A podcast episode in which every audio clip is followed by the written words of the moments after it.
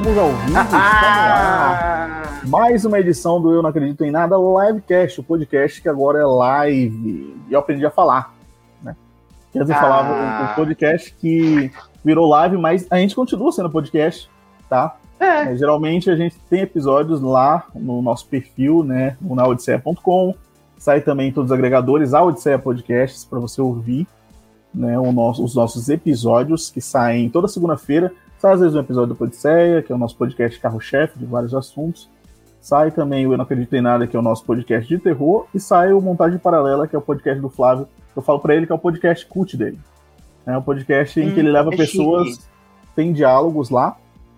E aí, nesse programa, né, ele tem conversas lá paralelas de outro universo. Enfim. É quase um conversa com Bial, né? Quase um conversa é com Bial. Isso. Que aí é não é o Bial, é o Flávio. Exatamente, uma conversa com o Bial, só que sem a parte do Bial. Isso que é interessante. Tem a parte do Bial, é isso. É isso que é interessante. E nós estamos aqui todas as terças a partir das 8 da noite, geralmente. Excepcionalmente hoje não estamos às 8 da noite, estamos às 9, né? Mas geralmente a gente está aqui toda terça às 8 da noite. É, ou às vezes não dá, porque a gente está muito ocupado, mas a gente vai tá sempre aqui. Tá sempre querendo vir aqui. A gente tá, a gente tá por aqui. Entrou aqui na terça-feira no canal do Odisseia, a gente tá aqui, belíssimos. Nosso rostinho aqui, como sempre. Né? Thiago que tirou a barba, Thiago que tirou a barba na semana passada. Exato. Tirei pra live do Oscar. Tirei pra live, Tirou pra live do Oscar. Do Oscar. Ele estava belíssimo na live do Oscar, de terno, né? E eu tava de chinelo e samba canção na parte de baixo, que ninguém viu. Não, também tava estilo William Bonner, de, de terno, a parte de cima, gola alta e samba canção sem cueca. Gola alta é chique. Gola alta é chique. É chique, chique. Gola é, alta.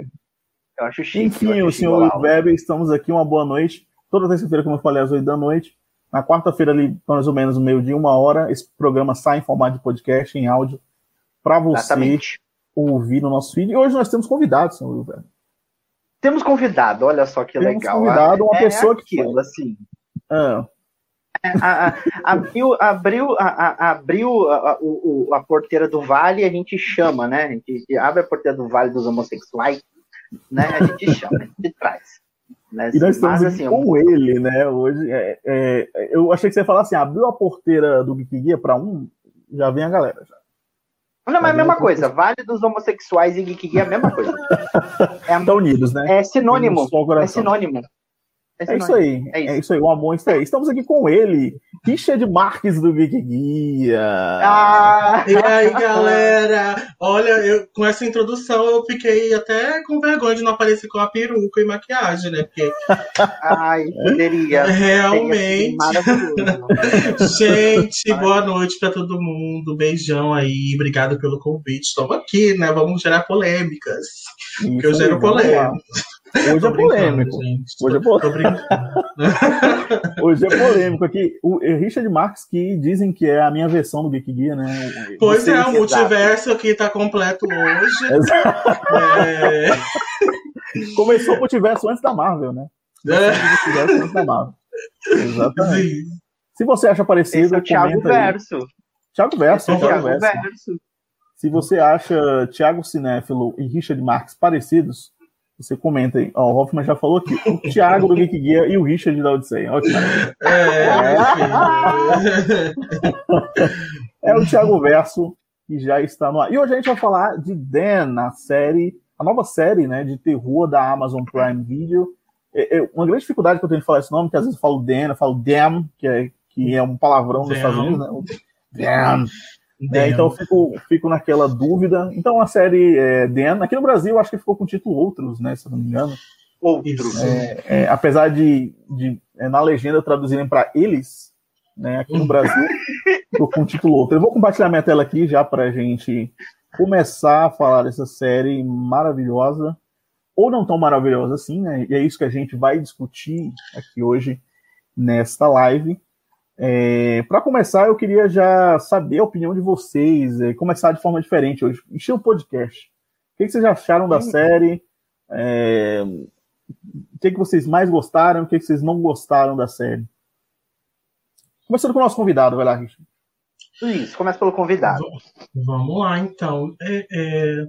Cara, eu amei, assim. Já, eu já, eu já, tinha, já escrevi a crítica sobre a série, lá tá lá no Geek Guia, quem quiser saber um pouquinho mais da minha tá aqui opinião. No post, inclusive, eu coloquei aqui a sua crítica. Ai, é ótimo. Clica aqui, gente. Ai, eu sempre quis fazer isso. Eu tô no YouTube. Tá aqui embaixo. é, tá aqui embaixo para quem quiser saber mais. Mas, é, no geral mesmo, assim, a gente vai falar mais especificamente dos detalhes, mas no geral eu gostei muito da série. Eu acho, achei que o tom que eles usaram, que é, por, por, muitos deve ter sido desconfortável e um pouco demais, eu achei que coube perfeitamente, até porque desde o início era a proposta da série desde o trailer, porque esse trailer a gente tem, tem comentado ele. Desde que eu vi, eu falei, cara, que série fantástica. Então, e eu, e eu, quando assisti, eu até comentei logo depois que eu assisti, né? Falei que tudo que o trailer prometeu, a série entregou. E eu achei assim, isso, isso para mim é, é, muito importante também. É, então é isso. No geral, eu gostei muito da série. Tem, tem aqueles pequenos detalhes que eu acho que, que, que, que, valem a pena reforçar de pontos negativos, mas no geral mesmo, para mim a série foi fantástica, assim, não, não tem muita coisa de negativa para falar, não. E você, senhor Will Weber? Eu gostei pra caramba da série, gostei muito, muito da série. É, Richard até começou a assistir antes de, antes de mim, ele começou a assistir. E aí, quando ele foi no, no nosso grupo lá no Geek Gear, né, ele falou, gente, assistam, mas assim, vão com calma, porque não é uma série fácil. É. Ele deixou isso bem claro. E aí eu comecei a assistir. Aí eu, eu até eu comentei com o Thiago, eu falei, Thiago, eu, eu vi de dois em dois episódios. Eu não consegui ver tudo assim, sabe? Fazer é maratona. Né? Impossível, é impossível você fazer maratona essa série, é impossível. Você precisa assistir um, dois episódios, dar uma respirada, beber uma água, rezar um Pai Nosso, algo desse sentido, e voltar para a série, porque não é, não é um negócio fácil, não é simples o que está sendo transmitido ali. Eu gosto muito da forma como a série trouxe o que ela queria trazer, abordou os pontos que ela queria abordar. Eu gosto do jeito que ela toca nos pontos. Né? Às vezes a, as pessoas. Vi muita gente, né? E aí, eu posso fazer um momento polêmica já, logo de Já, já, já manda logo de cara. Vamos segurar a audiência, vamos segurar a audiência. vamos segurar a audiência. Então, assim, vamos, vamos lá, assim, não querendo falar mal de alguém, mas olha, óbvio, Richard, até que eu faço polêmica, viu? Não é só lá. A gente vive pelas polêmicas. A gente vive pelas polêmicas? É isso aí. Então, assim, não, mas assim, eu vi muito review de Dem, da série, muita gente falando aqui, principalmente aqui no YouTube, a galera ou não entendendo a proposta da série, daquilo que a série queria trazer, ou as pessoas entrando naquele. A gente vai falar isso no decorrer da pauta, né? Mas entrando uhum. muito naquele discurso de minimizar o que estava acontecendo. Então, Sim. assim, é, eu até assim, agora não querendo bancar aqui o chato, mas já bancando o chato, que eu sou bem chato em algumas coisas, né? Mas assim, é, a gente tem que tomar cuidado. É, ah, principalmente a gente que é branco, que a gente que é branco, né? Que, que, que infelizmente é o propagador de várias outras formas de preconceito, é, principalmente é o propagador de várias formas de preconceito no Brasil e em outros lugares, enfim, a gente tem que tomar cuidado com a forma como a gente fala certas coisas. Então, como um professor de português aqui, saiba escolher suas palavras, entendeu? E saiba que certos termos são sim pejorativos, são sim termos que são racistas, que são preconceituosos. Aí eu vi muita gente sabe, nesses vídeos, usando termos como se, ah, não, mas eu falei isso aqui agora, mas calma aí, não, não pensa que eu sou racista, não, filho, você acabou de usar um termo racista, sabe? Você acabou Sim. de usar um, você, você, acabou de falar isso. Então, assim, tem que tomar cuidado com, essa, com esse tipo de coisa, com, esse, com a nossa fala, a gente tem que tomar cuidado. Então, assim, e aí isso faz, contribui para quê? Muita gente diminuindo a série, aí aí vem aquela galera que a gente conhece, abraça e já começa ah, a série do mimimi, a série ai, do vitimismo, a série de não sei o que, começa a diminuir os valores da série. Então, assim, sim, sim. É, principalmente para, como diria Samira Close, maravilhosa, né? Ai, fica quieta, gay branquela, em alguns momentos, porque, pelo amor de Deus, sabe? Assim, vai gravar um videozinho, grava um vídeo decente, entendeu? Então, vai pesquisar, vai ler, meu filho, para entender o contexto da série. É, é lógico, né? Que é fácil, a gente. Fácil, entre aspas, mas assim, ligou a câmera e começou a né, jogar groselha, tipo Felipe Neto em 2012. É muito fácil fazer isso. Né? É muito simples, né? Mas enfim, é só um, um leve desabafo barra polêmica nisso, essa série da, da live. Mas assim, é, gostei pra caramba, acho que a série funciona dentro da sua proposta. E primeira temporada é um soco, é um soco assim na gente e cara é, é difícil, é uma série muito difícil, mas é muito boa. Muito eu boa vou mesmo. comentar mais durante a live, né? Mas, mas, assim, durante o decorrer da live, mas os meus problemas com a série, eu acho que elas não estão muito na, na, nem só na violência ou necessariamente no, nos temas que ela trata, é, mas muito no, nas tramas, na, no excesso de tramas. Vou falar isso. Esse é o meu problema com a série. Eu vou falar isso no decorrer do, do nosso, nosso papo. Mas é interessante isso que você falou, Will, do, dessa, dessa parada de muita gente falando que não sabe. Eu me impressionei que todos os textos que eu li, com exceção do texto do Richard, foram feitos por pessoas brancas. Porque é, mesmo que a fotinha não esteja lá, eu vou no Twitter e pesquiso o nome do autor, porque eu sou desses e, e vejo se a pessoa que escreveu é branca ou se ela é negra, né? É, e daí, até no YouTube também, você coloca Dan, você vai ver é, muitos vídeos de pessoas brancas falando, alguns muito sensatos, como o do Getro, o Getro, eu gosto muito do Getro Guimarães, do Sim. YouTube. É, o rapazinho do Refúgio, do Refúgio Cult, eu gosto dele também, eu não sei o nome dele, mas eu gosto dele. É, Ai, eu... É, Tem que ir lá TH Maia. Alguma coisa assim, alguma coisa assim. E ele é. fez também críticas um muito bacanas. Um beijo, um beijo, um grande abraço. É, mas ele, eles fizeram vídeos muito bacanas, muito interessantes. E também a Carissa Vieira, que é nossa amiga aqui do site, já participou de, do Não Acredito em Nada, duas edições. Ela fez um vídeo sendo uma pessoa negra e falou com propriedade algumas coisas que ela não gostou.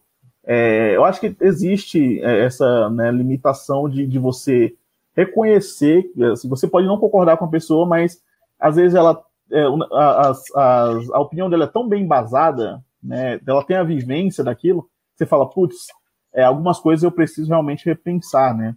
E a uhum. É essa pessoa e tal. Convidei ela, inclusive, para vir aqui também com a gente, mas infelizmente ela não pôde estar aqui por alguns problemas.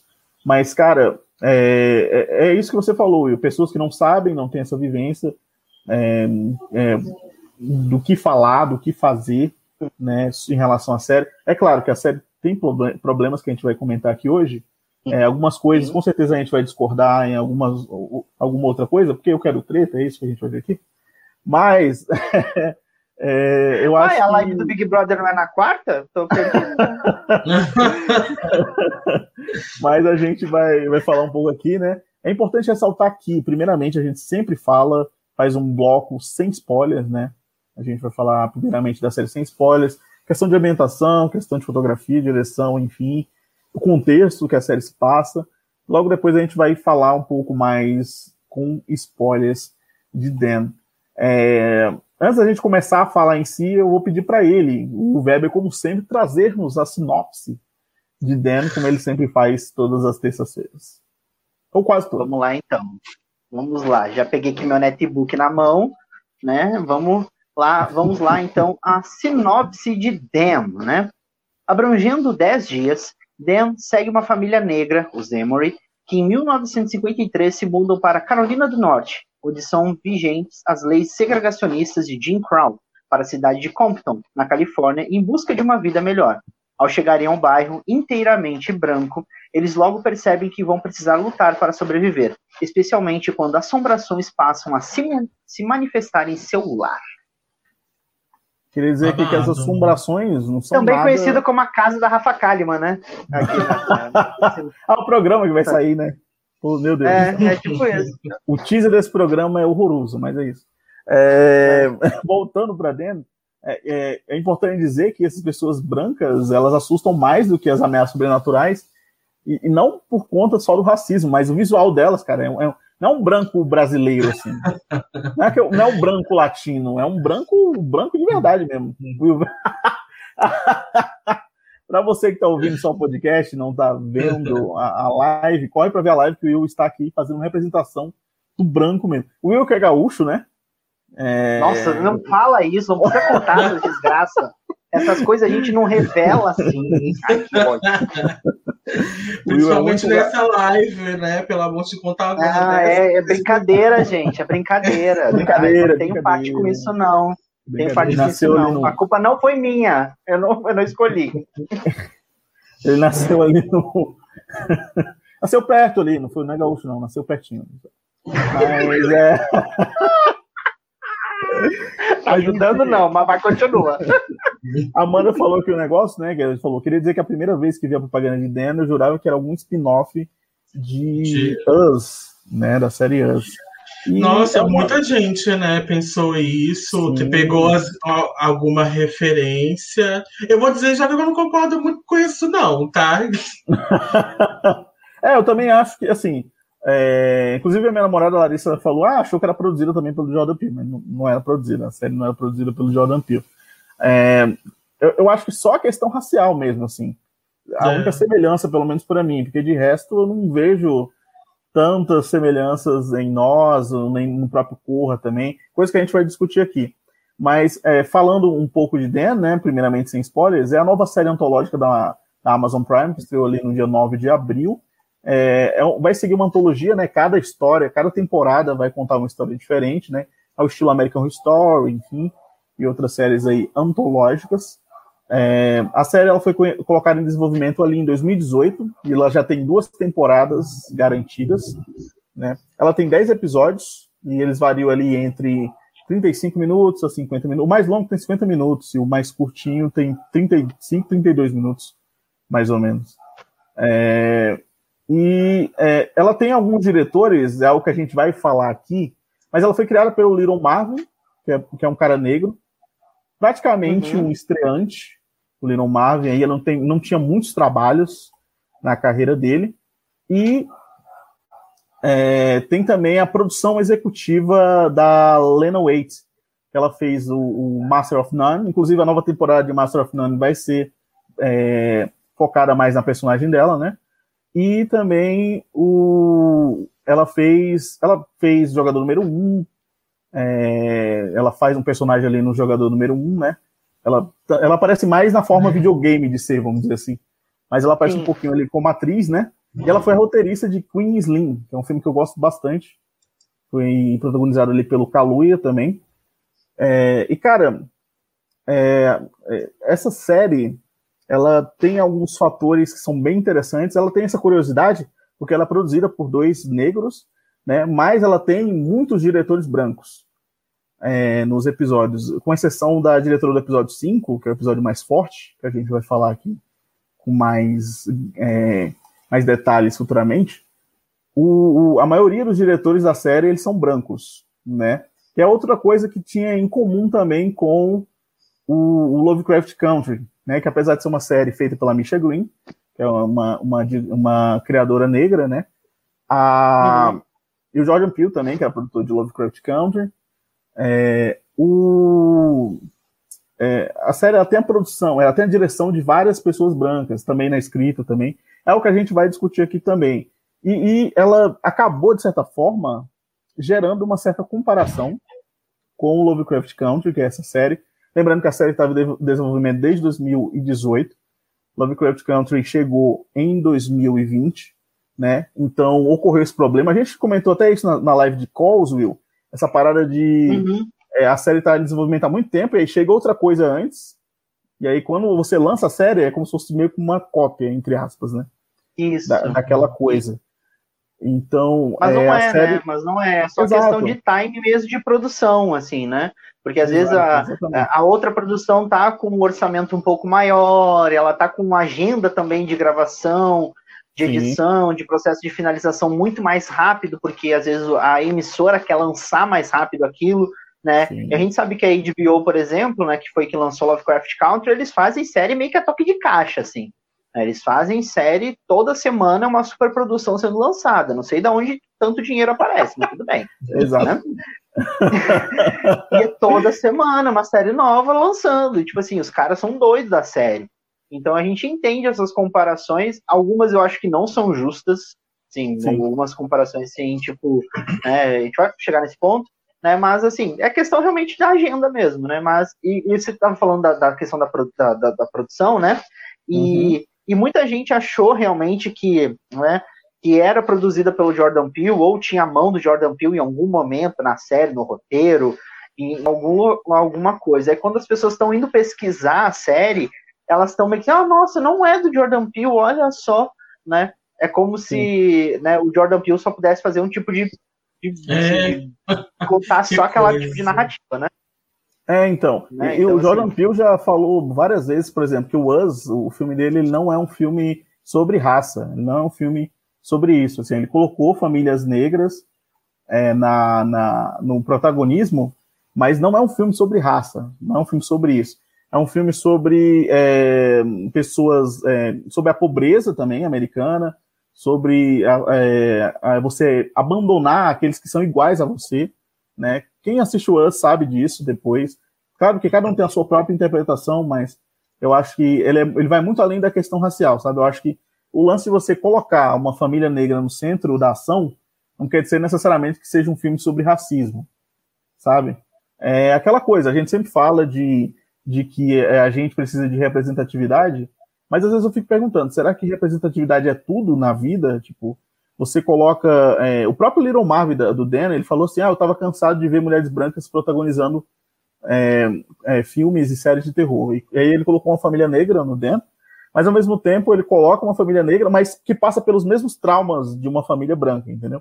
Eu indago muito isso. Tipo assim, eu acho que algumas coisas tem que mudar, é, como na, no DEM acontece, né, a questão racial, mas alguns pequenos detalhes eu acho que eles têm que ser mudados, tá? Para se encaixar na vida, para se encaixar no, na questão racial também.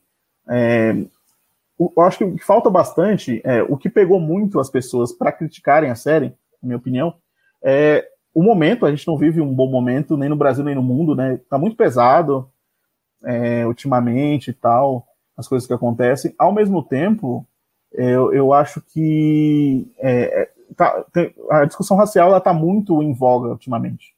Né? A gente tem discutido bastante. É, vários, a violência policial parece que voltou com tudo ano passado e até o início desse ano também. Então, eu acho que a série perdeu muito time, como você falou, Will. É, não só em questão de ser comparada a outras obras, mas nessa questão da violência, nessa questão da pandemia. E também essa, essa essa coisa de, de você ter outras obras parecidas. Então, gera realmente comparações, né?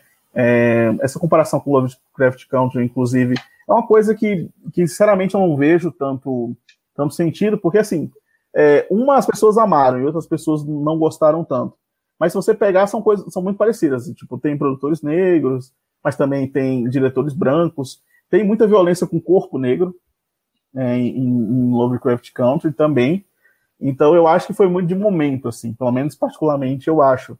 Apesar de ter gostado de Dan, acho que há alguns certos exageros, mas essa comparação, eu acho que elas são similares nessa violência ao corpo negro. Eu acho que Dan não uhum. merecia ser tão julgada nesse sentido, sabe? Uhum. Pelo menos é a minha opinião, assim. Eu não sei o que você ou o Richard acham disso. Uhum. Richard? Achei que você ia falar. Mas é, é eu, eu, concordo, sim, em, em, alguns pontos que, que o Thiago falou. Mas eu tenho que falar que é, as, essas comparações mesmo, indo por este lado. Eu acho totalmente injusto e eu abordei isso muito na minha crítica, que é nossa falta de a falta de individualidade de pessoas negras e Sim. de criadores de conteúdo negros. É, como tipo você falou, o Jordan Peele só pode criar agora filme de terror com, com gente negra e é isso, é, é quem ele é, ele não pode fazer mais nada diferente. E se a gente tem uma família negra é, numa narrativa de horror é, é, é copiou ou está se inspirando na obra do Jordan Peele. Essa falta, essa negação da individualidade da gente enquanto pessoa negra dentro do, do audiovisual, mas também em outras mídias também, é, eu acho isso bem problemático e, e, e assim, tá certo que tem coisas que, que realmente puxam ali, a gente consegue ver ali uma semelhança, mas é, é, é muito pouco a ponto da gente de eu ver muita gente afirmando. O Will citou, né, que viu algumas críticas de, de, de pessoas, né, comparando, e eu vi também. Vi Sim. muita gente compa comparando, mas uma comparação tão. É, sem, sem argumento que eu fico pensando até que ponto Rasa, isso vai né? acontecer. Rasa, exatamente. É, ok, você ver semelhanças, mas vamos, sei lá, desenvolva essa, isso que você achou. E eu não via, tipo, é simplesmente, ah, tem uma família negra ali, é, um, é uma narrativa de terror, ah, isso aí é, foi Jordan Peele que fez, né? Ou ele, ele produziu. Acho que isso é bem problemático também. É, inclusive, né, o filme Us, que é o, que é o tão aí comparado com Them, eu acho que que ele realmente não, não ele não aborda nem um pouco da que, de questão racial assim para mim no meu no meu na minha visão uhum. e tem alguns detalhes ok né, não pode deixar passar é porque pela vivência de qualquer pessoa negra tem o racismo ali é, já já colocado de, de forma na, natural, não, não tem como, né? Nossa vivência. Mas não tem nada a respeito de racismo em Us. Então, essa comparação, para mim, é totalmente injusta. Não. não E tão injusta que eu acho até é, ruim de ficar falando é. sobre isso, sabe? Sim. De certa forma. Eu, eu acho que isso, eu, tanto para o bem quanto para o mal, assim, porque eu, sinceramente, em Dena, eu senti falta de muitos momentos de leveza, assim, é, para poder dar uma respirada, né? E o Us e o Corra, eles têm muito isso. Né? Como o Jordan Peele ele veio da comédia, ele direto pro terror, ele, ele tem uns momentos que você, de quebra de expectativa ali, você dá um ufa. E eu acho que um dos grandes problemas para mim de Dan é essa parada de não ter esse momento de respiro, não tem um momento de. Tem uma criança gritando aí? Aquela batendo. Mas... é o meu cachorro. Aqui alguém. É porque, ele é, é porque ele é desse tamanho assim, ó, assim, mais ou Ai, menos. que fofo. Aí, de, às vezes, alguém passa e, sei lá, dá um chute nele. Meu Deus, como assim, gente? Pelo amor de Deus, não dá. Ai, eu fico assim. Luiz Amel assistindo essa live no momento. Luiz Amel assistindo. Luiz Amel, me desculpa, Luiz Amel. Olha. É porque, é porque tadinho, ele gosta de pé, sabe? Aí ele não pode ah, ver um pé, que ele vai atrás, querer morder, brincar. Aí, entendi. sem querer, às vezes a gente esbarra nele, tadinho. É isso, acontece, acontece. É... Como é o nome do seu cachorro, Richard? O nome dele é Apollo. Apolo. Um grande abraço pro Apolo. Um Tadinho. Apolo, Participação especial aqui. Né? Melhoras, melhoras pro Apolo. Melhoras. Que não chutem mais ele. Não. Por favor. Meu Deus. Mas, mas, enfim, eu acho que uma das grandes coisas do, do, da série, né, é essa ambientação que ela, que ela tem. Não só a questão do figurino, é, de no, transpor a gente para a década de 50, aquela, aqueles condomíniozinhos, né?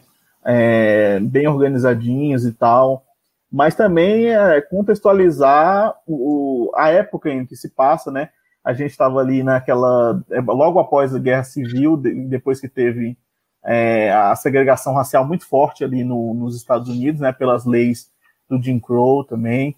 É, ocorria muito um negócio que chama o redlining, né? Que é uma técnica de segregação urbana e endividamento para famílias negras, foi praticada por prefeituras e bancos, a gente vê isso na série, né, que molda grande parte das metrópoles norte-americanas até hoje. Então tem essa parada da gentrificação, né, de você jogar pessoas em um lugar, é, negros em um lugar, e aí eles formam um bairro ali, porque eles não têm para onde ir, né, E na série mostra esse momento, um dos momentos preferidos meus da série, que o episódio começa né, fazendo isso, né, mostrando vamos aumentar os juros, vamos aumentar para poder outra família pegar e vir mais caro. É um negócio muito, né, nesse, é, sendo mostrado ali, sendo arquitetado, né. E, e felizmente Campton hoje, é, assim, todo, todos que passaram por lá primeiro passaram o inferno, mas Compton é um dos lugares, né, mais é, é, tem maiores comunidades negras, é, o, o, rap, vários grupos de rap vieram de lá, Dr. Dre, o Kendrick Lamar também. Então, hoje tem essa importância, né? Compton tem essa importância. E mas antes disso, né, as pessoas que é, pavimentaram o caminho, é, elas estavam lá, elas foram mostradas também nessa série, né, no Den que a gente viu. E muito também se deve à direção e à fotografia, né? Apesar de ter extremamente di é, vários diretores brancos na série, tem muitos episódios muito bem dirigidos, cara. A, a série é muito... a série é muito bem filmada, a série é muito bem filmada. Ai, tem uns planos, assim, detalhes na cara da pessoa. Olha, nada contra brancos, eu tenho até amigos que são. Hã? Mas assim, é. tem uma. Olha o Will aí dando um tchauzinho dele. Mas tem uns planos muito bonitos, é, um plano holandês, né? Que é aquele plano diagonal, assim. Tem umas perspectivas muito bacanas a série. É, e o, o, Nelson Craig, que foi um cara que dirigiu vários episódios, acho que ele dirigiu quatro episódios, se não me engano, da série, ele já tem experiência em, em, em séries de terror, né? Ele dirigiu muitos episódios de American Horror Story.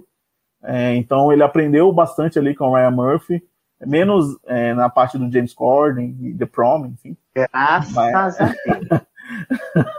Por que, que a gente volta em qualquer momento a falar do James Corden? Tá no contrato, a gente tem que citar o James Corden em todos os nossos lives barra podcasts. Meu pai. Ai, que ótimo. citar esse homem. Mas é, é, a série tem isso, né? Essa, essa direção muito bem executada. A fotografia do, do Checo Vaese, o cara que fez a fotografia também de, de capítulo 2. É uma fotografia muito bonita, as cores são muito bem saltadas, assim. É, uma, é, uma, é uma série muito bonita, assim. É, visualmente ela é impecável. Ela é impecável Não. É inegável dizer isso. É inegável. O figurino, tá tudo muito bonito, cara. Tudo, toda a separação ali.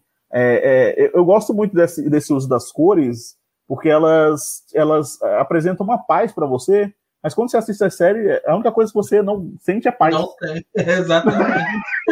Exato. É tudo, é tudo muito bonitinho, assim, impecável, aquelas ruas, as casas todas é, iguaizinhas, assim, a perfeição. e quando você vai ver a série, é só o soco no seu estômago. É verdade, exatamente. Gente, eu é. preciso é... comentar uma coisa sobre essa questão de ambientação. Assim, ah, eu vou ah. falar um negócio aqui, mas calma, tá? Calma, por favor, calma, tá bom, militância? Calma, militância. né?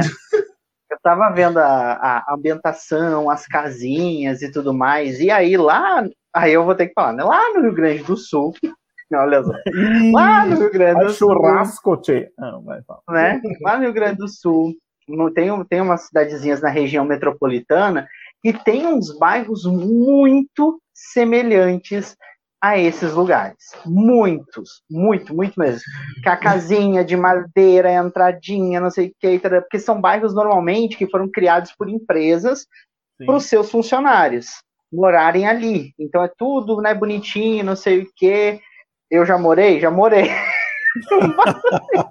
Meu Deus do céu! Eita! O Will, Will, será que o Will é parente? É parente de Beth Wendell? Será? Com aquele sorriso meio. Meu Ela Deus. faz um sorriso meio né, bizarro. Beth Wendell. Aí quando eu tava vendo a série, eu, e tem uma casa que é azulzinha. Olha que sorriso maravilhoso aqui, ó. Essa tá casa aí, mesmo, azulzinha do outro lado. Casa... Talvez seja a cena mais perturbadora da série, essa daí, ó. Nossa.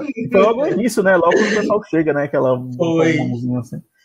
É, cara, e, e, tem essa parada, é, não só a fotografia, né? Faz isso, mas a trilha sonora também do Mark Coven, que ele foi o compositor de trilha de A Bruxa, ele faz muito isso. Eu gosto muito quando ele usa esses momentos de, é, de extremo estresse, e aí ele faz uma. É, coloca uma música bem calma. Por exemplo, tem uma, tem uma versão de Over the Rainbow, né? É, é Somewhere Over the Rainbow, que começa Somewhere Over, começa a mudar assim, eu acho isso muito foda. Nossa! Sim. Nossa, é muito bom. e, e, na fatídica cena do episódio 5, que a gente vai comentar aqui também, tem muito. É, tem essa, essa coisa, né? Uma música animadinha no momento que não cabe e que, que incomoda mais ainda, cara. Incomoda muito mais. É, Parece a é, música do In Memória do Oscar. Nossa, muito, muito. Nossa, aliás, porra, Steven Soderbergh, pelo amor de Deus, chato pra caralho. Eu queria dizer aqui, porra, dirigiu. Insuportável. Insuportável. Dirigiu o Oscar, sei lá, como se. Um cara com ai, ai. Samsung, velho. Toma o Oscar de insuportável pra você, filho. Nossa, o Oscar tava tão insuportável que eu vou chamar de Juliette discursando. Meu Deus! Boa. O Rob já mandou aqui, ó. O Will era o leiteiro. Não, le... Era o leiteiro,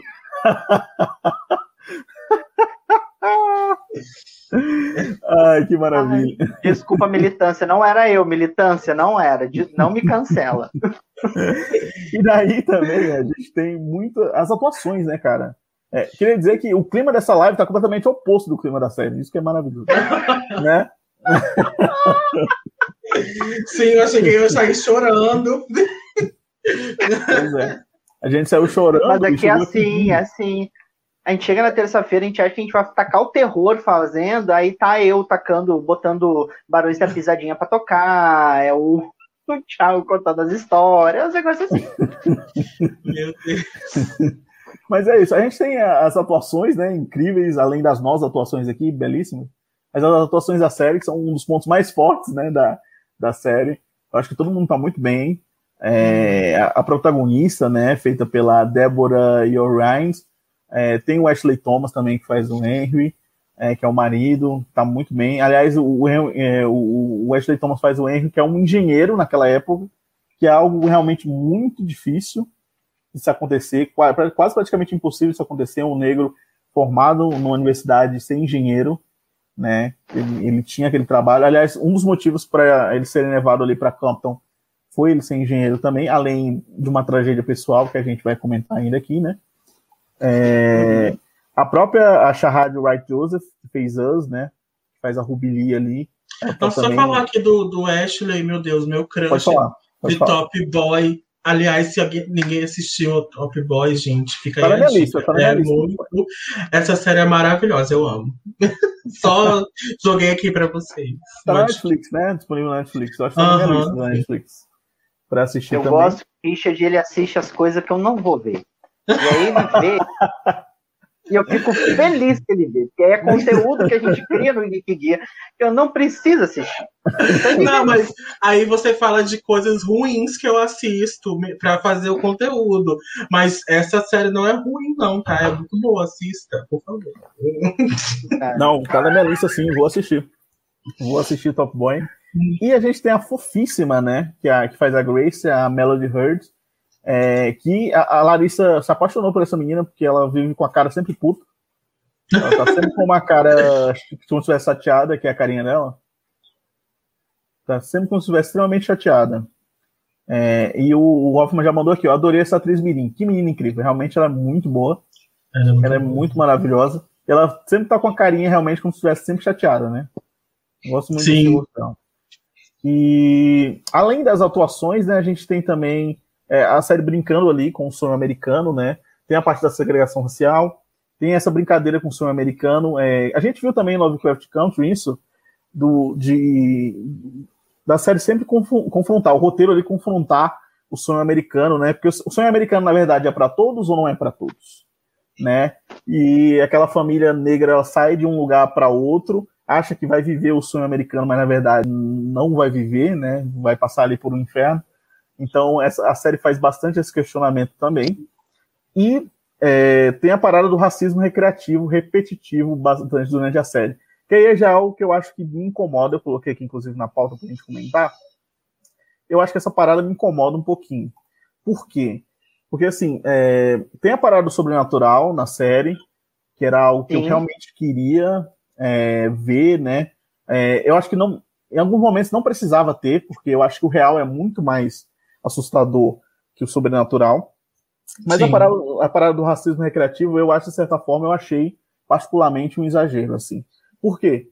porque a família já passava por traumas, a família já passava por é, coisas sobrenaturais, mas todos os dias tinha alguém chamando a outra pessoa de macaco, ou imitando o próprio macaco, ou colocando, como nessa foto aí você pode ver, se você está ouvindo o podcast, vai para lá e ver, colocando as bonecas aí em frente à casa, queimando enforcadas, né? Isso, colocando as bonecas enforcadas, queimando o jardim, enfim.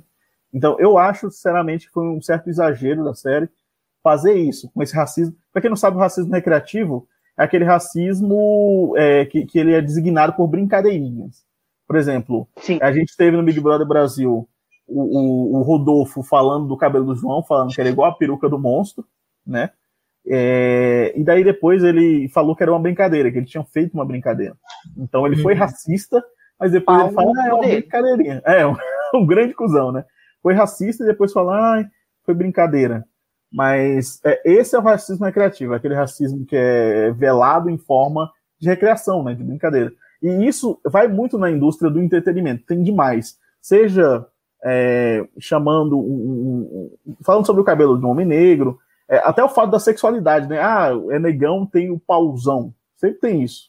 Sempre tem esse, essas coisas. Então, isso, de certa forma, é um racismo recreativo. Né? E a série tem bastante isso. Eu acho que todos os episódios têm isso. Eu ficava muito impressionado falando, caraca, essa galera branca, eles não conseguem fazer outra coisa da vida além de encher o saco do, do da família negra. É, Mano, vai, sei lá, eu sei que era anos 50, não tinha tanta coisa pra fazer, mas sei lá, vai dar uma transada, vai fazer outra coisa, pô. Ficava, ficou todos os episódios zoando, né? Falando alguma outra coisa, assim. É, eles estavam empenhados em fazer da vida daquelas pessoas um inferno, sim, né? Cara. Meu sim, Deus. Sim. E de certa forma, isso, sinceramente, me incomodou um pouco, assim, né? Assistindo uhum. a série, isso me incomodou um pouco, essa. essa é, esse racismo tá sempre aí, né? Eu acho que é algo que não precisava, assim, para ser tratado. Os traumas dos personagens, acredito eu, que eles já davam conta ali, né? Mas, como eu falei, no caso, é a minha opinião, eu acho que os traumas personagens já são tão pesados, né? Tem uma cena, inclusive, no, acho que no segundo episódio, que é a cena da torta, que o, o Harry tá comendo a torta, e daí ele tá lembrando da guerra, ele tá fazendo associação que a torta tem um vermelho, tá lembrando do sangue também. Então, é, é muito forte, essa cena é muito forte. É uma cena que não tem fala, é uma cena só de olhares, né?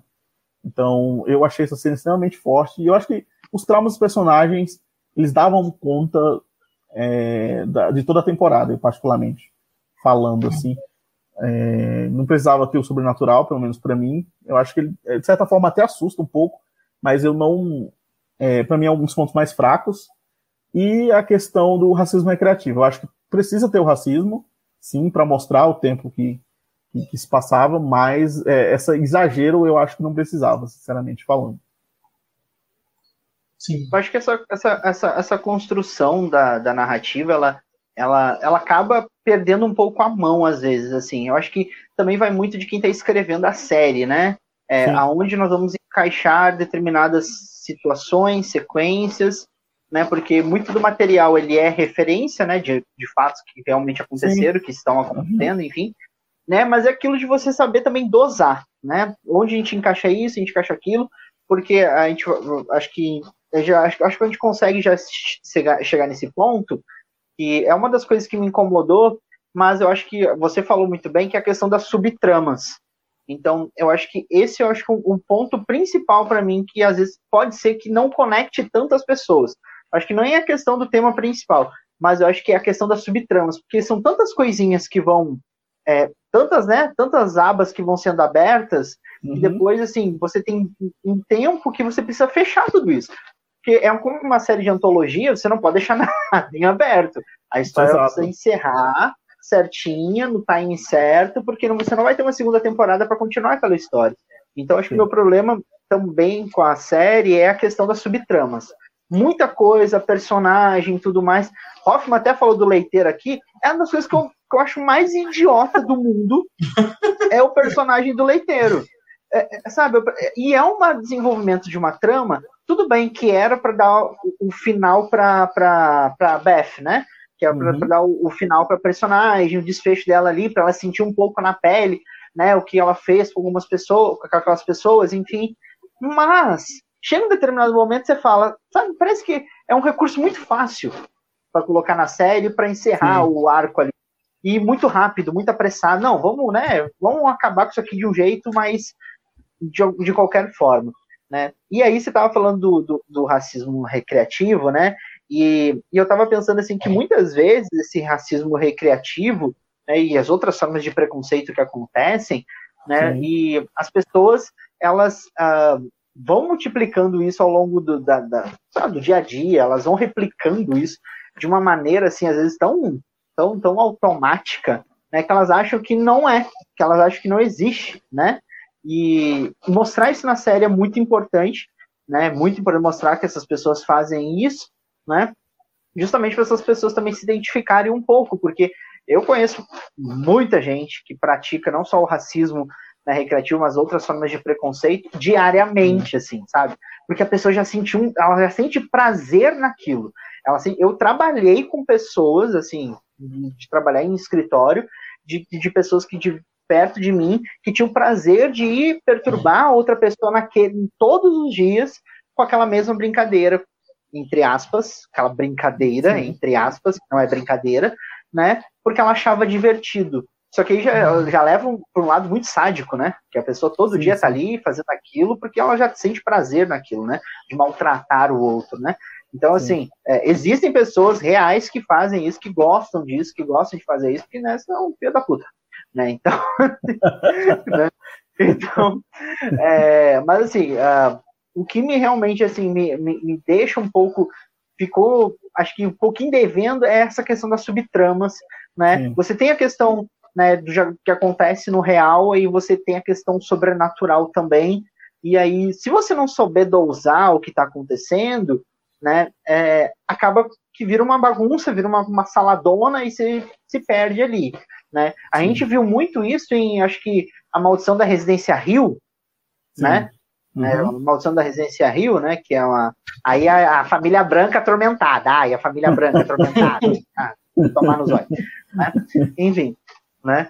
Aí é, a gente viu muito isso na, na Maldição da Residência Rio, onde uh, a, a, a gente tinha né, o sobrenatural, mas tinha Sim. as questões né, ali pessoais, as questões que precisavam ser tratadas, as subtramas de cada um, né, as coisinhas que iam sendo expostas. Então, eu acho que faltou um pouquinho, assim, sabe? Não precisa disso, volta para cá, sabe? Não, não precisa uhum. mostrar isso aqui, sabe? Não, não vai adiantar alguma coisa na trama? Ah, não vai, então corta, entendeu? Sabe? Sim, corta. Sim. Entendeu? Porque senão é. fica aquela coisa todo dia todo dia a branca doida vai lá fazer alguma coisa. Aí, como você falou, essa mulher não faz nada da vida, ela não tem uma roupa pra lavar, uma louça pra, pra, pra limpar, não tem um cachorro pra colher o cocô, entendeu? Sabe? Sabe? Naquele cabelo dela horroroso, é, desce umas três demão de tinta. Não pode transar. Não é com... natural, com certeza. Poderia dar transada com o marido gay que ela tem? Que a gente descobre depois? Ah, acho que aí já era um pouco mais difícil. Acho que nesse sentido ela sentiu um pouco realmente falta do que é, fazer. exatamente. É, eu acho que ela ficou. Ela, ela, ela atrás do ela foi atrás do leiteiro. Ai, Ai cara. Mas já vamos aproveitar, já que vocês estão falando já do, dessa trama, né? A gente já vai, pode pular para a parte já com spoilers da série, né? É, só ressaltar aqui o PJ Byrne, que estava aqui na foto. É, cara, o PJ Byrne, ele, é, o PJ Byrne é um ator de óculos que faz o chefe do, do Henry. E que ator filho da puta? Ele sempre faz um papel de filho da puta, PJ Bird. É, eu, eu, tem... Ele tem uma carinha já de cuzão. Né? Ele já tem uma carinha de cuzão. Foi ele que fez Premonição 4, né? Fez Premonição 4. Ela, era, ela. Caralho, tô. Dicção foda, Bruno. Dicção foda. Era já um, um cuzão em Premonição 4 e. Na Premonição 5, na verdade. É, que Isso, ele, ele faz aula de apucultura, né? Ele faz um negócio de apucultura. E ele faz o, o, o padre é, descolado no, no grande ah. filme. É, qual é o nome do filme agora que eu esqueci? A Hora Ai, da Sua Morte. A Hora, a hora da, Sua Morte. Sua morte. É, só ressaltar a menina aqui. enfrenta um dementador no final. Exato. Que, que filme maravilhoso. Está disponível na Amazon, hein, pra quem quiser assistir esse filme incrível. Assistam. Perdeu uma hora e meia. A Hora da Sua Morte é aquele countdown? É esse mesmo. Isso. Ah, tá. É esse mesmo. Ah, eu sou americanizada. Eu só conheço pelo nome inglês esse filme. Quem quiser perder uma hora. Quem quiser perder uma hora, uma hora e meia da sua vida, vai assistir esse filme. A Mariana mandou Exatamente. aqui maravilhosos. Um beijo, Mari. Ah, Mari, maravilhosa. Perfeita. É, e a gente vai falar aqui já da parte com spoilers. Essa coisa que o Will falou aí, das subtramas, foi algo realmente que me incomodou bastante também. É, eu, eu acho que é, teria que ter, como você falou na Residência Rio, tem essa união da, dos traumas dos personagens, das, da, de cada individualidade do personagem. Afinal, cada um tem um fantasma, né? Cada um tem um demônio, vamos dizer assim. Com, com o, essa junção de, de natural com sobrenatural, né? Eu acho que devia ter também, a série devia ter colocado isso de forma mais única ali, mais, mais junta, né? E, e não só citando uma família branca, mas, por exemplo, o His House, que aqui no Brasil ficou o que ficou para trás, filme da Netflix, ele consegue uhum. fazer isso também. Né? Ele pega ali Sim. um trauma dos personagens que são refugiados e aí coloca fantasmas na narrativa, o sobrenatural. Então junta essas duas, essas duas coisas, né? Esses traumas é, junto com o um negócio sobrenatural. E o Dan, eu acho que ele peca bastante fazer isso. Então acaba virando meio com uma salada. Tipo, você tem um racismo ali recreativo dos vizinhos, você tem é, é, o sobrenatural ali, que no nono episódio a gente vai saber a origem de tudo aquilo, apesar de ser um episódio esteticamente belíssimo, eu acho que aquele episódio tá muito deslocado, sinceramente falando, assim. Nossa, é... eu excluí. Eu excluí da série esse episódio. ele não existe. Ele, ele não, não, é existe, canônico. Não, existe, não é canônico da série, é um spin-off da série. É. então tem esse... Sabe o que, que parece? É. Parece aquela assim, sabe, o, o, roteirista, nossa, eu tive uma ideia muito legal. E todo mundo, aham, tá bom. Não, gente, eu tive uma ideia muito legal mesmo. Tá bom, tá bom. Aí ele ficou enchendo o saco, aí assim, aí tava chegando no final da produção de gente, falta um episódio. Tá, fulano, põe sua ideia aí, pronto. Vai, põe, vai, isso aí, põe isso aí, pronto. Vai, tá. Vamos filmar em preto e branco, vai, Zack Snyder, do cacete, vai, vai. Nossa, é tipo o, o James Gunn criando criaturas no filme dele para depois criar uma saga separada, sabe? É, tipo a freira. Colocou a freira James Wan. James Wan. James Gunn, da onde que eu tirei isso? James Wan. Guardiões da Galáxia. Guardiões é. da Galáxia, James Gunn. Vai fazer especial de Natal, hein? James, é, isso aí. Mas o. E, e, foi interessante você citar o, a Maldição da Residência Rio, porque na Maldição da Mansão Bly tem um episódio igual esse que foi do Dan. É um episódio em preto e branco para contar a história do, dos fantasmas do passado. Eu fico, mano, é a mesma estrutura narrativa a mesma estrutura. Como a gente falou, é, em 2018 é, ela foi, a série foi desenvolvida, né, e tal. Tá certo, foi uma coincidência incrível? Foi. Mas eu acho que, sei lá, como eu falei, os traumas dos personagens, se eles tivessem se unido realmente aos fantasmas, né, seria algo bem mais interessante.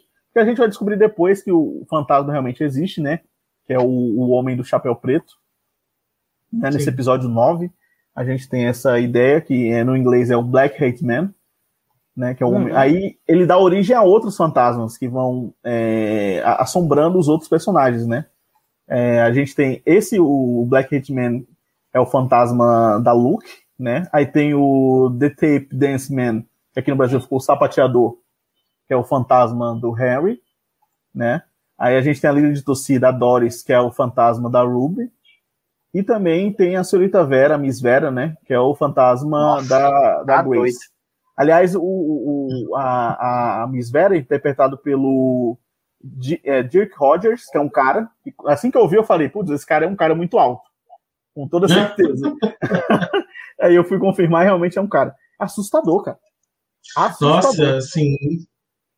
É, a, a, caracterização dos, é, do, das entidades realmente é, são assustadoras, assim. Mas a, re, a realidade é que eles se esforçaram muito para encaixar ali cada trauma dentro da proposta da entidade ali, da assombração é, de cada personagem, né? Sim, como o Will falou, é, é, tem essa parada de ser uma antologia e ter que encerrar a trama, né, nos 10 episódios. Então, em, em, alguns momentos eles foram muito lentos, em outros momentos eles apressaram bastante. Apesar de, particularmente, eu achar que é, a série, ela caminha até de forma rápida, assim, em alguns momentos. Por exemplo, tem uns episódios que tem 35, 39 minutos, são bem rápidos, bem ágeis. Então é, a gente acaba vendo e do nada o episódio já acabou, né? Então tem, tem essa vantagem, né? E, alguns episódios têm essa vantagem. E aí esses fantasmas, eles se, eles se ligam com os traumas dos personagens, né? E os demônios dos personagens.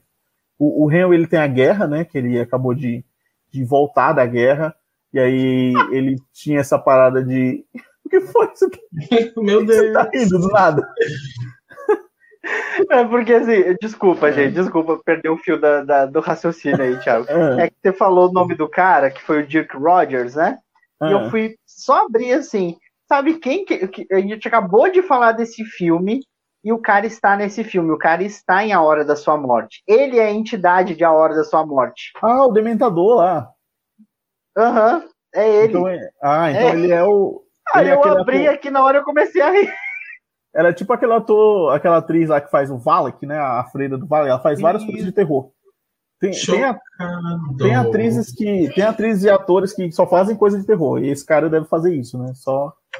Uhum, e ele já teve em The Walking Dead, ele fez aquele Predadores que tem a Alice Braga. Ele é um dos predadores que tá na, no hum. filme também.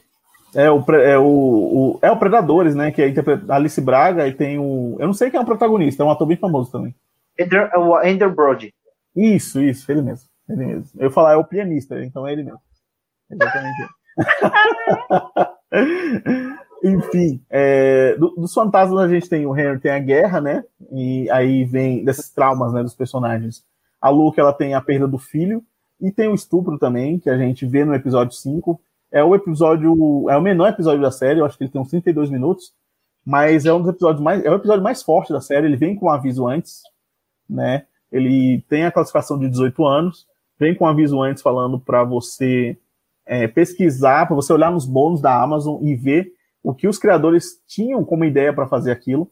É algo que eu particularmente, sinceramente, não gostei. Assim, eu gostei do aviso, mas ao mesmo tempo eles falam para você pesquisar aquilo que o criador queria com a série. Então, não fica, mano, é, tipo assim, é, eu, eu, sou daquela coisa, tipo, se, se você é, a arte é aquela coisa, a arte é minha, mas a partir do momento que eu jogo ela para o mundo, ela não é mais minha, ela é dos outros.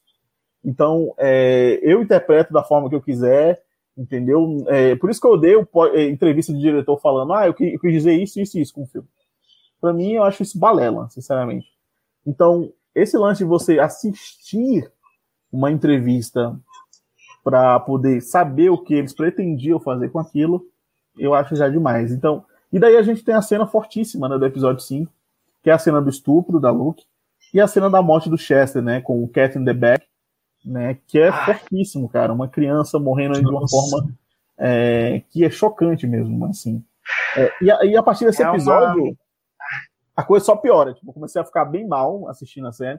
Eu, eu comentei isso até no Twitter, né, é, que, eu, que eu assisti dois episódios por dia, é, porque. E, e, sendo que eu assisti os, o 8 e o 9 num dia, e aí eu deixei passar um dia de diferença para assistir o último. Porque eu tava realmente muito extasiado, assim.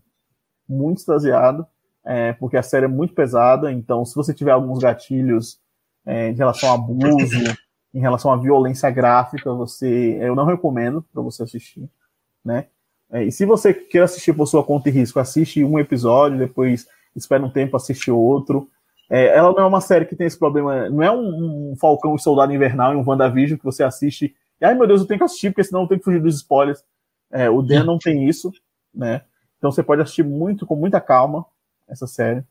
Então, é. é, é também não tem a Sharon Carter resolvendo o problema dos outros também, né? Que a Sharon Carter resolve o problema de todo mundo na Marvel hoje em dia. Tomar no cu, Kevin Feige. Ai, a Sharon Carter, liga pra Sharon Carter, a Sharon Carter tem tudo, a Sharon Carter resolve. Virou o que a Amazon agora? Entrega rápida na sua casa em 24 horas. É a Sharon Carter agora. Liga pra Sharon Carter, liga pra Sharon Carter resolvendo. É, liga pra Sharon Carter, ela resolve White Savior, White Savior, Sharon Carter. Exatamente. e daí a gente tem é, a Ruby, né, que ela tem a ausência lá do amor próprio, ela se sente feia, excluída. E eles lançam esse personagem, né, o da Doris, a líder de torcida. A cena, inclusive, que ela se pinta de branco é uma das cenas mais perturbadoras, assim, que eu acho. Nossa, sim, sim. É muito forte, é muito forte. E tem uma cena também dela na, na escola, né, que começam a imitar macaco, né? Nossa, essa ela tá na sala de aula, essa também é super perturbadora e, e contribui muito para ela se sentir assim rejeitada, né? Como ela sempre, como ela se sente naquele ambiente. Sim, sim, sim. É, e, e, é algo bem construído, né? Você vai vendo É, é, assim, eu achava, eu fiquei muito em choque por saber que a Doris era um fantasma, assim, eu esperava que ela fosse real, realmente, porque ela tem muitos, umas frases muito sem noção. Ela olhou pra Ruby e falou assim, ó, oh, Ruby, você é linda, pra uma menina negra. Tipo, mano, como assim? Que fantasma escroto, né, mano? É... fantasma, entre aspas, né? Um demônio, por exemplo. E, cara, é, é, é, é, muito forte essa, essa relação que ela tem. Ela vai se pinta de branco e depois ela sai ali na frente de todo mundo. É um negócio muito forte, uma cena muito forte. Né? E a gente tem a, a Grace, que ela tem a, aquela figura ali da governanta vitoriana, né? Do livro preferido dela, que é a Miss Vera. É, naquela cena, inclusive, que ela tá cantando o hino, né, jurando a bandeira ali, aparece a Miss Grace, ou, perdão, a, a Miss Vera, ela começa a, a, a, a, gritar ali naquela cena, uma cena também bem forte, bem chocante. E aí é, a gente tem essa, essa polêmica, como eu falei do episódio 5, episódio 5 é o único episódio dirigido por uma mulher negra é, nessa série, que é a Janixa Bravo, e a gente tem esse, essa coisa do, do, do, assédio sexual, do abuso sexual ser usado como recurso narrativo, né? Que é algo realmente bem problemático também para os padrões da série. É, infelizmente a gente é, não tem a presença de uma mulher para falar sobre isso, desse assunto com mais propriedade, né? A gente pode dizer assim. Mas tenho certeza que muitas dessas coisas, muitas pessoas inclusive pararam de assistir no episódio 5 por causa dessa problemática, né? Também da série. É, e aí, é, que, é, que, é, outra coisa também que a série tem esses momentos muito fortes, mas tem, como a gente falou nessa comparação com Us e com Corra, que tem momentos de você dar risada, e, e, o, e, o, e o Dan ele não tem momentos de vitória quase. São muito pouquinhos os momentos de não. vitória. É, são quase inexistentes. Você não tem um respiro. Você não tem, você tem pouquíssimos respiros na série, assim. É, um dos poucos né, foi esse momento aqui que Nossa! levou um tapão. um dos poucos, Nossa. são um dos poucos momentos que você deu uma vibrada, assim. Porque depois Sim. disso é só desgraças, né? Fora isso é só desgraça. Só desgraça. Mas é uma coisa que é, aí a gente pode fazer um paralelo, né? Assim, né? vou tirar a palavra comparação, vou usar a palavra paralelo agora.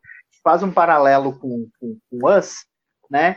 Que, por exemplo, naquele momento onde os doppelgangers, né, as cópias invadem lá a casa lá da, da, da, fa, da família lá, da família branca lá da menina do, do, do do Homem Invisível, da menina lá que eu nunca sei o nome, Elizabeth Moss, né? Isso. Sim. Né? Aí, tipo assim, gente começa a tocar, tipo assim, é, Beach Boys, acho que é, né? Acho que é Beach Isso, Boys, começa a tocar. É, é, toca Beach Boys, é, Good Vibrations, é, começa a tocar essa toca música. Fuck the Police. Fuck é, the depois police. toca Fuck the Police, isso. Né? Então, tipo assim, é, cria-se essas situações tragicômicas pra gente. Ah, tá, não, beleza, a gente vai ficar só na tensão aqui, a gente vai dar uma risadinha, mesmo que seja aquela risada assim, tipo, nossa, né? Olha só, uhum. né? Tá enfiando o negócio na garganta da pessoa, mas você tá. né? Não tem isso. E, em Demo você não encontra, assim, são pouquíssimos momentos que você fala, olha, finalmente eles vão poder botar a cabeça no travesseiro e vão poder descansar pelo menos cinco minutos. Não tem, né? Mas e aí eu acho que a, a série, né? E acho que é uma das discussões que se levantaram, né? Que até eu comecei falando sobre isso, né? Que uh, existe a questão da violência ser, ser, ser muito explícita, acontecer Sim. em diversos momentos, ela está presente, mas eu também acho que a falta dela e transformar tudo muito floreado, muito tipo assim, ai, olha essa família, né? Olha só como essas pessoas da vizinhança, né, é, foram horríveis com elas, mas agora elas vão se redimir, vão ser boas, vão ser legais, vão ser, vão ser tranquilas. E que é uma coisa que a gente sabe que, não querendo ser é, também é, absoluto nisso, mas a gente sabe que não é bem assim que funciona, entendeu? Tem gente que segue com o seu pensamento o tempo todo, seu pensamento racista, e acha que tá certo entendeu? E a mesma coisa com questões de pessoas que são xenofóbicas, homofóbicas. Eu tenho, eu assim, eu hoje em dia, e eu falo isso é, dentro aqui do, do aspecto de, de ser uma pessoa que está dentro da comunidade LGBTQIA+, de ser um homem gay, eu acho muito difícil as pessoas que são descaradamente homofóbicas, elas deixarem de ser. Eu não, eu não posso estar sendo assim muito, muito é, extremo, mas eu acho muito difícil essas pessoas hoje. Ah, não, mas eu não sou mais. Eu acho difícil. Eu acho sim, sim. muito difícil. Uhum. Eu acho muito difícil a pessoa dizer que não, mas eu mudei. Você não mudou coisa nenhuma, entendeu? Você mudou por conta de que alguém falou alguma coisa, ou você foi processado em algum momento. Ou ser cancelado, ou né? É, ou o cala apertou de algum jeito. Então você está mudando seu discurso agora. Não porque você deixou de ser, você continua sendo. Se mexer um mas... pouquinho ali, você vai falar alguma coisa. É, na primeira oportunidade, ele vai falar alguma coisa, alguma besteira né, nesse sentido. É, é, eu concordo com isso. E voltando lá na, na questão né, das críticas que a gente ouviu sobre a série, é, eu trago isso de volta porque eu ouvi muito também gente falando, é, principalmente pessoas brancas, ai, eu me senti muito é, desconfortável assistindo esses momentos, é tipo muita coisa aí, é muito ruim, me deixou mal. E eu consigo enxergar como proposta da série que isso realmente aconteça. Sim. É para a gente se sentir mal, é para as pessoas se sentirem mal, porque por mais que isso tenha um contexto histórico é, bem antigo, ainda hoje a gente vive muito dessas violências, assim, não tão extremas como a série aponta, porque a gente, pelo menos de lá para cá, evoluiu um, um pouquinho, mas a gente ainda sofre muitas dessas violências. E para as pessoas é muito ruim ver o racismo delas assim tão gráfico, né?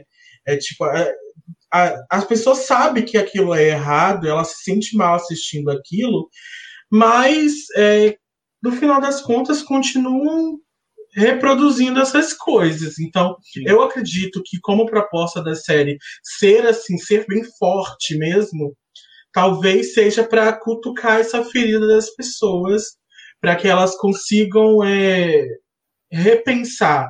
Mas eu também entendo que no final isso também possa afastar muita gente também, né? Sim, sim. É, de, de alguma forma. É, mas eu, eu, eu gosto dessa proposta, de como ela se propõe é, a ser bem forte e incisiva o tempo todo na questão do racismo recreativo, como, a gente já citou, né? É, apesar de enxergar isso como mais ou menos um, um filler, né? Tipo, ah, eu tenho, eu tenho cinco minutinhos aqui, vou colocar a menina sofrendo racismo dentro da sala, um racismo pesado dentro da sala, ou sei lá, vou colocar aqui as, as brancas é, com cadeira de sol em frente à casa assistindo aquela família negra como se fosse um zoológico. É, sim, sim. É, são momentos fillers assim, mas que têm seu propósito. Essas violências elas existem até hoje de uma forma ou de outra. É, por mais que seja difícil assistir, difícil de digerir, eu concordo com o Will, eu acho que elas são importantes de alguma forma para a narrativa da série, para nossa nosso aprendizado como pessoas também. E, não, e fazendo uma ligação com o que a gente já falou no começo, é até, é até um pouco difícil a gente analisar, porque, como eu falei, a maioria dos textos que eu li foram escritos por pessoas brancas, a maioria dos vídeos são feitos por pessoas brancas. Então é muito difícil você analisar como a pessoa negra está se sentindo é, assistindo a série. Porque a maioria das pessoas que. É, os produtores de conteúdo, eu digo, né? Que esboçam sua opinião, estão é, criticando esse lado mais violento da série. É, quando uma pessoa negra, ela, é, por exemplo, a Carissa é, Vieira, ela não gostou da série, explicou os motivos dela. como eu falei, eu posso concordar ou não, mas se eu vejo que eles são bem embasados, eu posso repensar aquilo que eu gostei e o que eu não gostei, entendeu? Então, Sim. quando você vê muita gente falando a mesma coisa, mas a maioria dessas pessoas são brancas, aí eu já fico com o pé um pouco atrás. Então, eu resolvi realmente eu mesmo assistir a série, tirar minhas conclusões. Como eu já falei aqui, tem problemas com Dan, mas eu acho que a série realmente tem bastante, tem muitas qualidades, né, nessa retratação da época, como eu já falei, a retratação dos traumas dos personagens, né, é, senti falta dessa integração entre é, trauma, entre trauma e sobrenatural, como eu já falei aqui. A gente já citou o episódio né, em preto e branco, inclusive está aqui na foto. Né, com esse cara também alto e bem bizarro, inclusive, acho ele extremamente bizarro. É, mas é, a gente já falou todas essas questões aqui, né? E, e essa uhum. coisa de, de. Eu acho que um dos grandes problemas também disso, desse julgamento com a série, é, esse, esse lance de tornar o racismo sobrenatural, sabe? O racismo é algo real que está aí com a gente. É, eu e Richard, que somos negros, a gente sofre todos os dias, seja racismo velado, o racismo é, que é no comentário bizarro, né, um comentário maldoso, enfim. É, e aí ele, o racismo ele não pode ser tratado como algo sobrenatural, não pode ser tratado como algo vindo de um demônio. Aquela comunidade ali, ela não era influenciada pelo personagem do Homem do Chapéu Preto, ela era racista mesmo, porque a sociedade Sim. era racista, sabe? Exatamente. Então... E eu acho que é, é só para eu acho que esse é um ponto interessante de discussão e principalmente para o povo, para quem é branco, entender Sim. que ele não está sendo influenciado por ninguém para ser preconceituoso. Você é porque você se tornou e você tem isso dentro de você. Ah, eu estou uhum. sendo influenciado por um demônio. Nunca, meu filho. Então vai nos 318 pastores para ver se sai esse Exu de você. Mas não sai. Vai no culto de libertação tá da quarta-feira. Da quarta-feira, né? Com, com as irmãs do... Uh, né? Enfim, né? Mas não, não, sai. Então isso está dentro de você. Isso, isso, isso está no teu cerne, entendeu? Então não, não, não tem como você espiritualizar algo. E eu acho interessante isso que a série é, é um contraponto muito interessante, mas ao mesmo tempo acho que problemático também, porque é, o problema da série, sim, a, a, gente está na parte de spoilers, né? Dá para falar? Sim, sim. A maldição vem toda ali por conta de questões de pessoas religiosas, né? Pessoas sim, religiosas é, ali, a gente entende, né? questões. Uhum. A gente entende que são as pessoas religiosas e tudo mais, né? Então essas pessoas causaram isso, então essa maldição está naquele local, aquele local já foi né, foi consumido pelo fogo, mas enfim, se reacendeu depois de novo, né, voltou né, a ser um local habitável e tudo mais. Né, então, assim, é, a, a, série critica isso, mas ao mesmo tempo ela joga esse ponto, tipo assim, olha só, a, a gente sabe que muitas vezes a, as pessoas que são mais religiosas são as piores. Mas assim, às vezes ela pode estar sendo influenciada aqui pelo coisa ruim, né? Por isso que ela é desse jeito. Não é, entendeu? Então, assim, sabe aquela sua vizinha crente chata e fica te enchendo o saco, entendeu? ela é chata porque ela é, entendeu? Ela não, ela não tá possuída. Se ela falar para você que ela tava num dia ruim porque, sei lá, bateu um vento né, e coisa ruim soprou na, na nuca dela, é mentira, porque ela é ruim mesmo. Ela Sim. é uma pessoa ruim, entendeu? Então é isso. Então, e gente ruim morre tarde, como diz a minha avó. morre, morre. Sabe aquelas velhas que fura a bola, a velha que é... fura a bola, essas velhas ficam até 95 anos, uhum. 100 anos, ainda furando a bola quando cai no pátio dela. Essa, essa dura. Essa dura. Essa dura. E, e para finalizar, eu acho que a, o nosso papo também, a série, tem a, a, questão da, de uma falsa cartaz, eu acho, no fim, né? Porque, é, a, a gente, como eu falei, a gente tem poucos momentos ali de vitória na série, mas é, o final da série a gente espera que vai ser uma grande vitória, que vai acontecer alguma coisa, mas na verdade eles se livram da maldição e eles é, você praticamente deduz, assim, a série não vai mostrar, mas você deduz que eles alguém vai ser preso, já que a Ruby matou uma pessoa dentro de casa, ou vai acontecer alguma coisa, entendeu?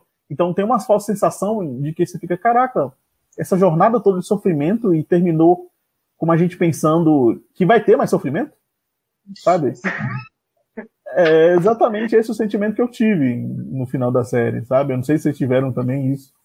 Sentido eu, eu tive uma sensação um pouco diferente, assim. Eu, ouvindo você agora falar desse seu ponto de vista, eu também concordo que talvez uhum. isso possa acontecer mesmo, mas eu senti mais uma vibe de, é, da, de que aquela família vai permanecer ali mesmo com todas as adversidades, mesmo com todo o racismo que ela vai sofrer, que ela sofreu, que vai sofrer, porque é isso que as pessoas negras têm que fazer, tiveram que fazer a vida toda para conquistar o seu lugar. Então, é, venceram ali o sobrenatural que estava dentro de casa e agora é hora de vencer o terror mais a coisa mais horripilante da série, inclusive isso é, é só, só citando aqui de novo, é, a gente vai assistir a série Tem com, com essa sensação de que a gente vai ver uma coisa assustadora para o lado sobrenatural,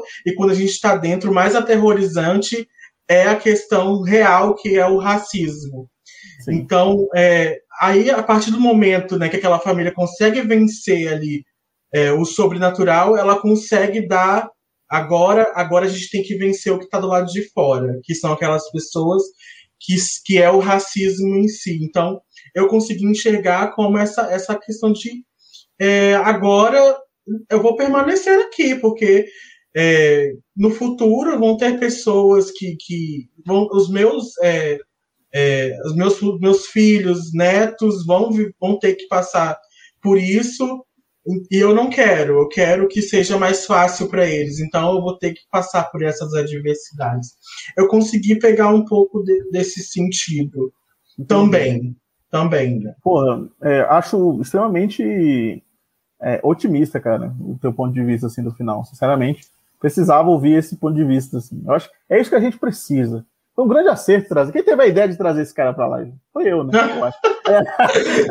é lógico, é lógico. É lógico você. Sim, por, por tanto de coisa ruim que, que a série mostrou, tinha que ter um ponto.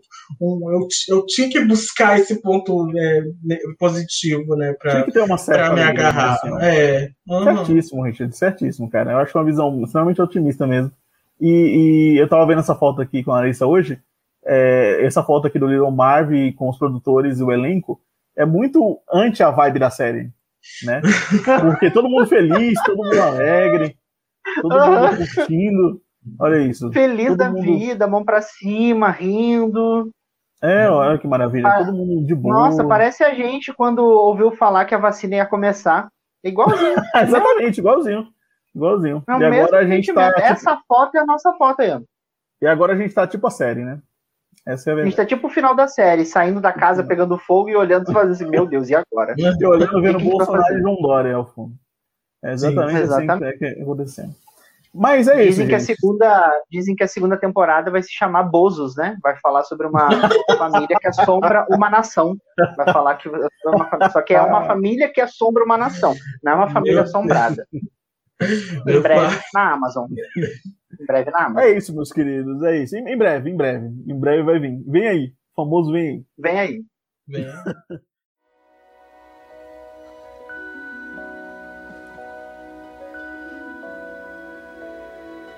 Pretty nice, huh?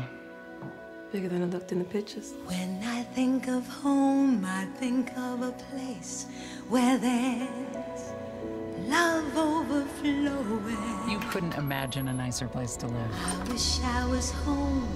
I wish I was back there with the things I've been knowing. This home is ours.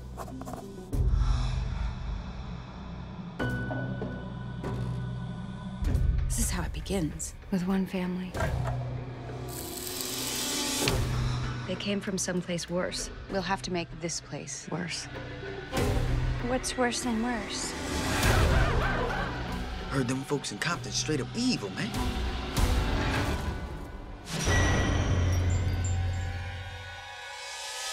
Fuck this. There's something bad in this house. I don't like it. We got our eyes on you.